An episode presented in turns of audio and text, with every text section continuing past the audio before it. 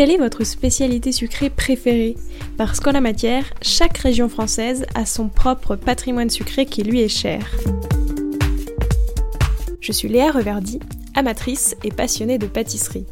Depuis janvier, je suis partie à la rencontre des chefs pâtissiers et pâtissières pour comprendre ce qui fait vraiment un bon dessert. Mais cet été, Papille a décidé de prendre quelques vacances. Alors pendant tout l'été, j'ai décidé de vous emmener avec moi à la découverte des spécialités sucrées des différentes régions françaises, mais aussi à la rencontre de celles et ceux qui les réalisent et perpétuent ces traditions depuis de nombreuses années. Avis aux gourmands, je vous préviens, vous allez avoir envie de tout goûter. Alors c'est parti, papy part en vacances. Bonne écoute Bonjour à tous et à toutes. Vous l'aviez deviné, cette semaine, on se retrouve en Bretagne. Et quand on pense Bretagne, on pense crêpes et galettes, évidemment. La Bretagne intérieure, où je vous emmène aujourd'hui, euh, c'est celle qui est restée le plus fidèle à ses traditions. Mais avant de comprendre tous les secrets d'une crêpe réussie, j'ai voulu en savoir un peu plus sur l'histoire de cette spécialité qui est aujourd'hui mondialement connue. L'origine de la crêpe remonterait à des milliers d'années avant Jésus-Christ. Ce n'était pas encore véritablement une crêpe à proprement parler, mais plutôt une galette épaisse qui était obtenue par l'écrasement de plusieurs céréales qui étaient mélangées à de l'eau. Les premières recettes véritablement codifiées remontent elles au Moyen Âge, et ces recettes préconisaient de mélanger de la fleur de farine, des œufs, de l'eau, du vin et du sel. Au XII ou au XIIIe siècle, lorsque la culture du sarrasin est rapportée des croisades en Asie, la crêpe, ou plutôt la galette, fait véritablement son apparition en Bretagne. Et la crêpe fait rapidement son apparition dans les banquets aristocratiques comme sur les tables populaires. L'historien Patrick Rambourg explique d'ailleurs qu'un vitrail d'après Abraham Boss, datant du XVIIe siècle, montre des dames de la haute société faisant des crêpes au feu d'une élégante cheminée. Si vous souhaitez le voir de vos propres yeux, ce vitrail est aujourd'hui conservé au Musée national de la Renaissance à Écouen, en région parisienne.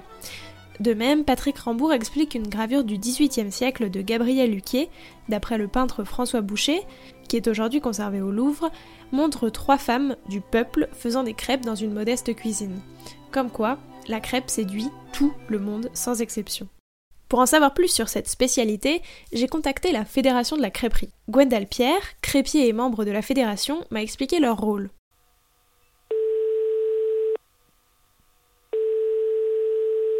un regroupement de, tous les professionnels euh, crêpiers. Hein, euh, Bretagne et puis maintenant on commence à avoir des demandes aussi pour euh, la France entière. Euh, on existe en fait pour représenter notre métier, pour prouver que c'est un métier à part entière et, euh, donc on essaie de le valoriser et de le mettre en avant. Mais qu'est-ce qui fait une bonne crêpe? Bonne question.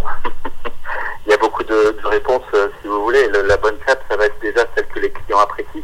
Comme il me l'explique, il n'y a pas de bonne recette. Chaque crépier a sa propre recette et ses propres secrets personnels. Les doses de vont varier, euh, les petites touches euh, de fleurs d'oranger, euh, de vanille vont, varier d'un crépier à l'autre. Après, ça va être aussi une question de, cuisson, d'épaisseur, de voilà, si elle est crasse, si elle est bien beurrée, si elle n'est pas assez beurrée. Enfin, les variations sont multiples et correspondent vraiment à la personnalité du crépier, bien sûr. Pour bien la déguster, Gwendal m'explique. Simplement euh, avec les doigts, quand on, quand on mange une crêpe simple, par exemple au beurre, le côté crade qu'on appelle en Bretagne, c'est-à-dire le côté bien cuit et bien beurré, ben, la meilleure façon de la manger, c'est qu'elle doit se détacher toute seule, hein, et puis elle doit croustiller un petit peu sous la dent, donc c'est avec les doigts qu'on ressent mieux cette, cette dégustation.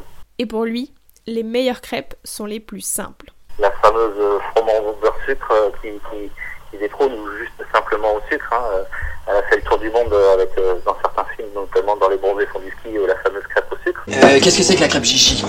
Eh bien, la crêpe Gigi, c'est une fine couche de sarrasin saisie dessus-dessous et parsemée de pétales de rose tiède. C'est délicieux. Ah oui, certainement. Je vais vous prendre une crêpe au sucre avec une bière. Ah non, non, non, je m'excuse, monsieur, nous, nous, ne faisons pas cela ici, vous êtes trompé d'établissement. Vous avez toutes nos crêpes sur la carte. Vous avez de la pâte? Vous avez du sucre? Alors avec la pâte, vous faites une crêpe, puis vous mettez du sucre dessus mais la crêpe se marie bien avec tout. À vous de choisir votre préférence. Certains crêpiers aiment d'ailleurs tenter quelques parfums un peu originaux. De son côté, Gwendal propose Confiture artisanale que j'achète avec un, artisan confiturier. J'ai forcément du chocolat maison, du caramel maison, mais je, travaille aussi les carottes en sucré. Je fais des carottes confites à l'orange, par exemple. Après aussi, euh, il m'arrivait de travailler euh, certains légumes en, en sucré comme le panais par exemple, ou bien alors l'avocat, qu'on peut aussi servir en, en sucré. C'est voilà, l'idée c'est de trouver aussi des choses qui sont un petit peu originales, qui sortent de l'ordinaire pour bah, pour donner envie aux gens et puis ainsi titiller un petit peu leur curiosité. Hein. Et bien sûr, bah, L'avantage de la crêpe, c'est qu'elle se mange à n'importe quel moment. On peut la prendre au petit déjeuner, on peut la prendre en, en petit euh, dans la matinée, on peut la prendre en dessert euh, le midi, on peut la prendre au goûter, le soir on peut la manger aussi. Donc c'est vrai qu'il n'y a pas le meilleur moment, c'est celui où on va l'apprécier le plus. En bref, il n'y a pas mais des meilleurs moments pour déguster une crêpe. Encore une fois, c'est à vous de choisir. Vous aussi, vous avez envie d'une crêpe maintenant? Attendez un peu, parce que notre quête des spécialités sucrées de Bretagne ne s'arrête pas là. Après la crêpe, le phare breton. Pour la petite histoire, le phare breton est traditionnellement un phare au four, d'où sa dénomination farsforn en breton, littéralement phare au four, et son origine remonterait au XVIIIe siècle. Étymologiquement parlant, le mot phare est le synonyme du mot gruau en latin. Mais si le véritable phare breton se déguste nature, la recette a depuis évolué pour y ajouter des fruits secs et le plus souvent des pruneaux. Mais si vous connaissez un peu le pruneau, vous savez bien que ce n'est pas du tout un produit typiquement breton. Alors pourquoi l'utiliser dans une recette traditionnelle? Eh bien parce que les Bretons sont traditionnellement un peuple de marins, et les pruneaux étaient particulièrement dégustés par les marins, non seulement parce qu'ils se conservent facilement, mais aussi parce qu'ils sont un atout nutritionnel idéal pour tenir le coup lors de très longs voyages. Et ce qui fait le succès du phare breton, c'est évidemment sa facilité de préparation. Il vous suffit d'avoir dans votre placard de la farine de blé, du lait, du sucre, et le tour est joué. Et pour clore ma visite, j'ai eu envie de déguster un délicieux Queen ça sent bon les kunyaman. J'en voudrais un, Yannick. Oui, pour combien de personnes? Pour 8 personnes. Pour 8 personnes. Celui-ci peut-être? Oui, il est bien croustillant, il, il est, bien, bien croustillant, doré. bien doré, oui. En faisant quelques recherches, j'ai trouvé que le Queen aurait été inventé en 1860 à Douarnenez par Yves-René Scordia. Oui, qu'est-ce que ça veut dire exactement le mot Queen Le mot Queen Queen vient de pain qu'on appelait autrefois queen. C'était un petit pain. Nous y avons ajouté du beurre pour en faire un gâteau. Un jour de forte affluence, le boulanger Yves-René Scordia a voulu approvisionner rapidement la boutique. Sous la main, il avait de la pâte à pain, du beurre et du sucre, puisque c'était un boulanger. Et en reprenant la technique de la pâte feuilletée, le Queen Yaman est né. Le résultat, vous le connaissez peut-être, c'est un gâteau feuilleté gorgé de beurre et de sucre caramélisé avec un petit goût de beurre noisette et de fermentation sur une croûte dorée et caramélisée. Le seul problème, Yves n'a pas jugé utile de protéger sa découverte. Mais pour que l'histoire et la tradition ne se perdent pas et que le véritable Queen soit reconnu comme étant un produit de Douarnenez, l'association du Queen de Douarnenez valorise cette tradition. Pour en savoir plus, j'ai notamment discuté avec Thierry Lucas, qui est artisan et boulanger pâtissier et membre de l'association.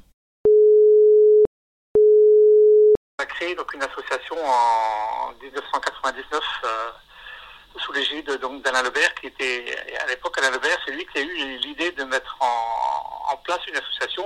Alain Lebert n'était pas artisan boulanger, il était prof de, pâtisserie au CFA pour les apprentis à Quimper.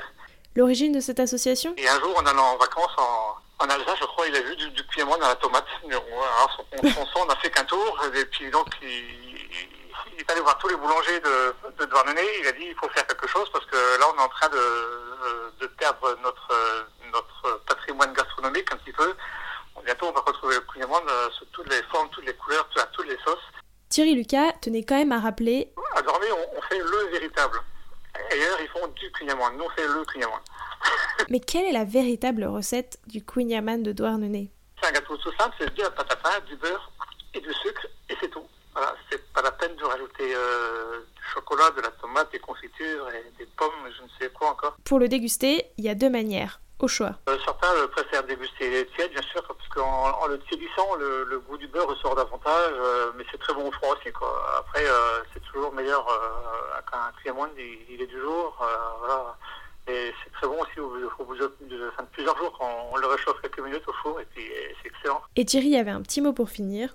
c'est peut-être pas mauvais avec des, pommes, mais c'est plus du quoi. Moi je dis toujours que le jour où dans le cassoulet, euh, certains vont remplacer les, haricots avec des petits pois et, le canard avec de, la viande de bœuf, ben, à Castelnaudary, ben, ils vont s'énerver un petit peu.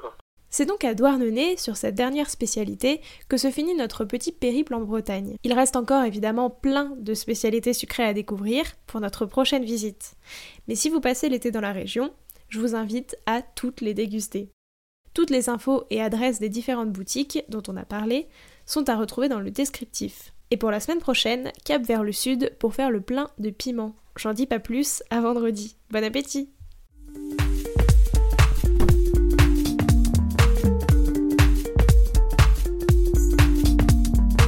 Alors, quelle spécialité allez-vous goûter? Merci d'avoir écouté cet épisode jusqu'au bout. S'il vous a plu, n'hésitez pas à le partager aux gourmands qui vous entourent. Et si vous voulez soutenir Papille, deux choses. La première, notez l'épisode 5 étoiles sur Apple Podcast et laissez un commentaire délicieux.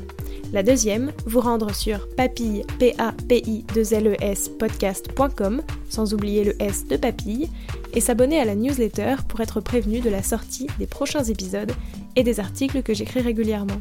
À bientôt!